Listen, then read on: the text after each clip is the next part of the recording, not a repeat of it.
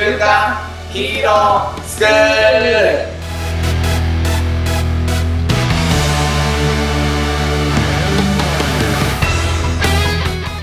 アニメ好き、働かないリーダー育成のマサモンと、漫画好き、生き生きした大人たちのセミナー講師、ヤマトンです。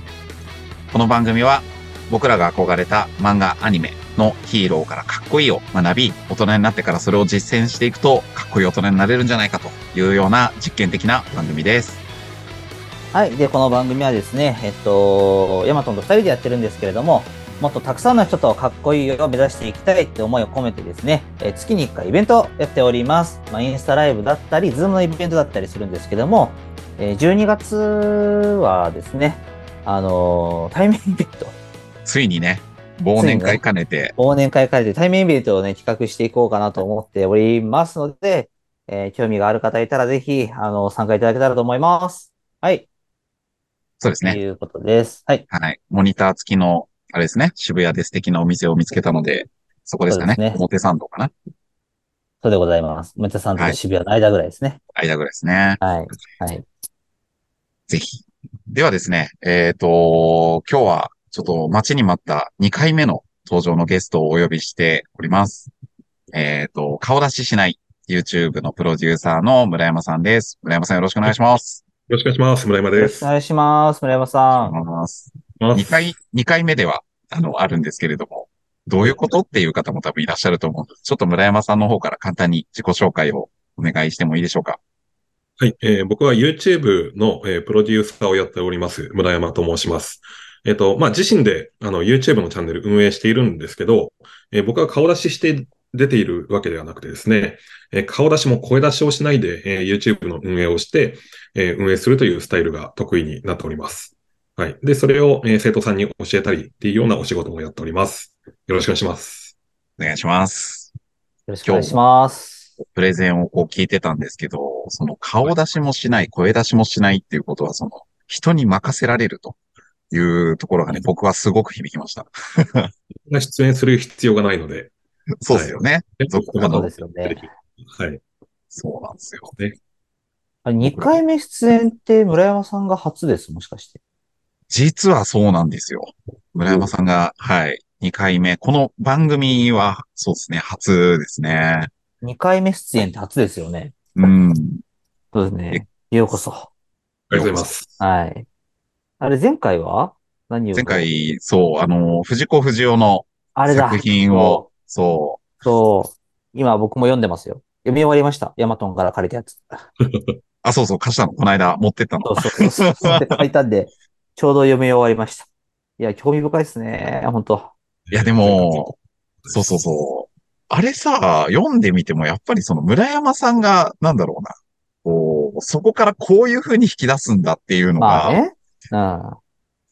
思ったよね。なんか、その、トンチみたいな感じで読んで面白いなで終わっちゃう僕だったら多分。そうそうそう。俺もね、そう思った。そうそうそう。そう。なんか、し、おわし、お、お後がよろしいようで、みたいなうんうんうん。終わり方。で、だからそれを楽しむ感じだったけど、あそこからね、深読みしていくっていうのはやっぱり、村屋さんのこう、特徴が出てるなってね。思いましたね。結構こういう、あの、深掘りしていくのは好きで、いろんな漫画でやってますね。そんな村山さんが、今日は？今日は SF 短編集の別の話をしてくれるのではなくですね。はい。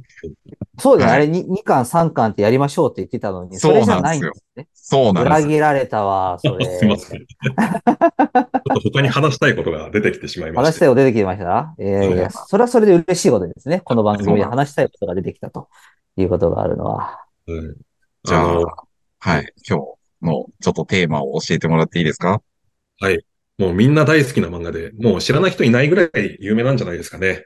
えー、マジカルタロルート君について。いやね。知ってるかな？僕世代でギリだなギリですうね。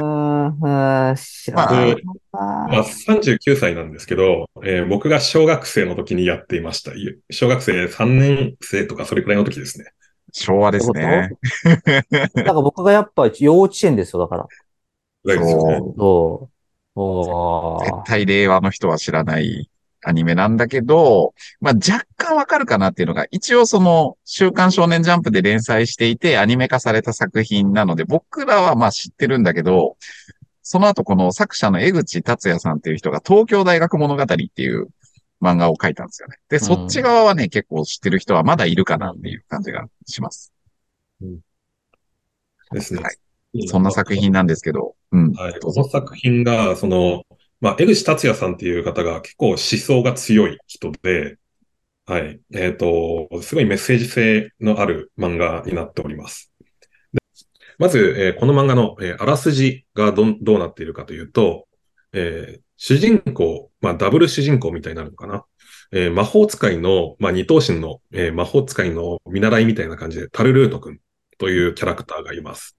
で、えそのタルルート君が、えーそのもう一人の主人公ですね。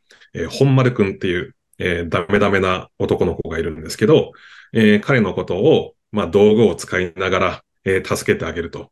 で、小学校でいろいろドタバタの劇が、えー繰り広げられるというような作品なんですね。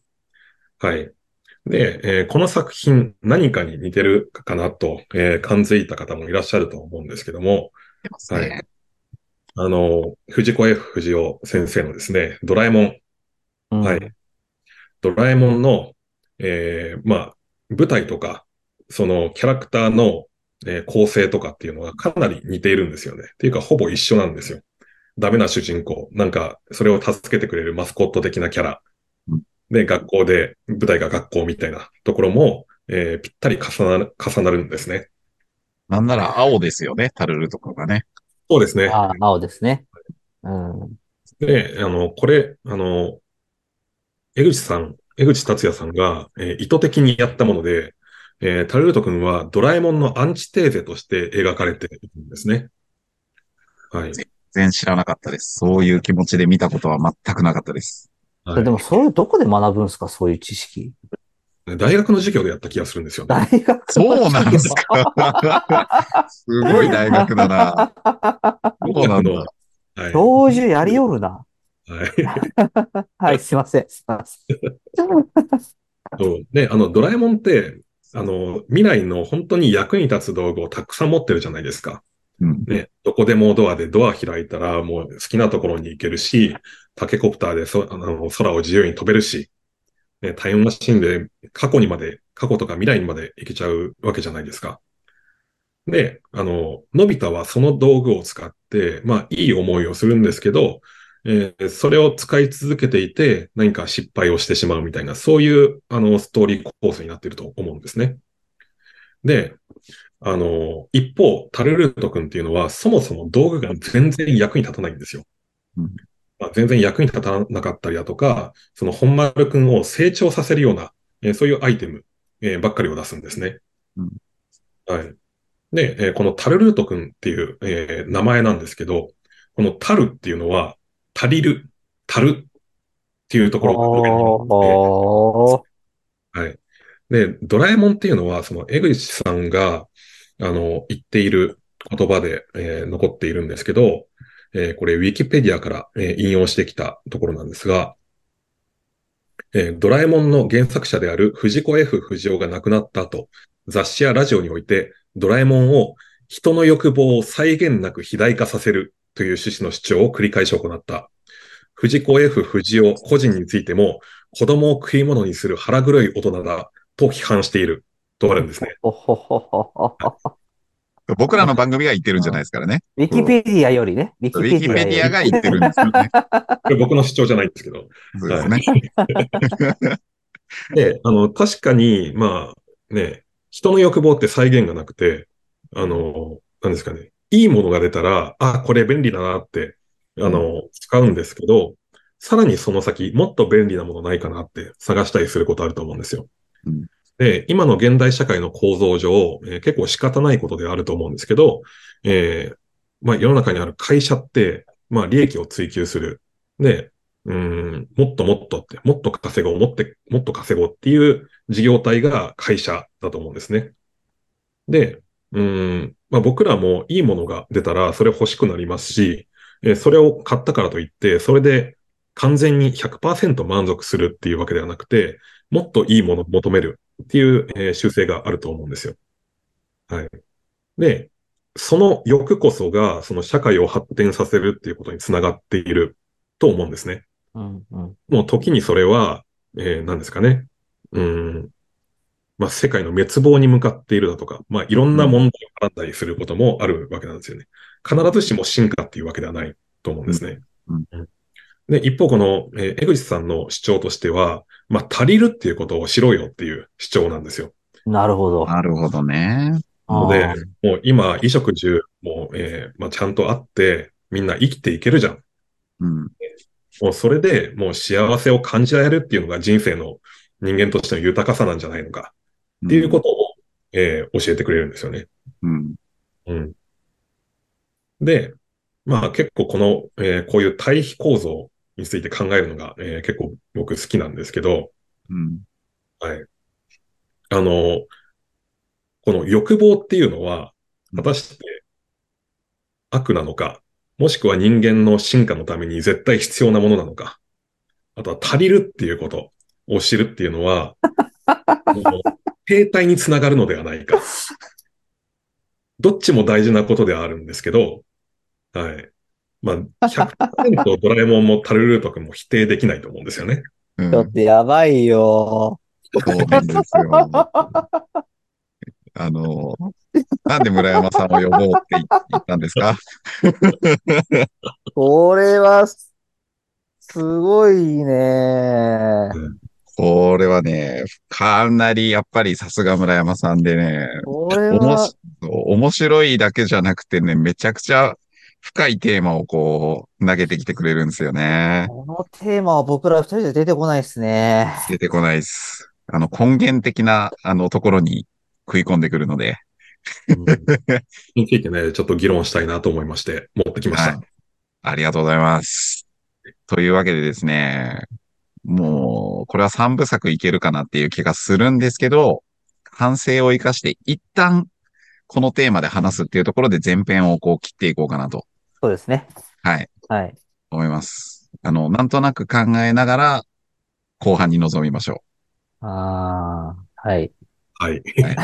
う。もう、テーマだけでマサオンが燃え尽きてますけど大丈夫ですか？いやー、でもね、今、なんかすごく大事なテーマを与えていただいた気がします。うん。すごく。なんか、いいきっかけになりそうだな、なんか、この話は。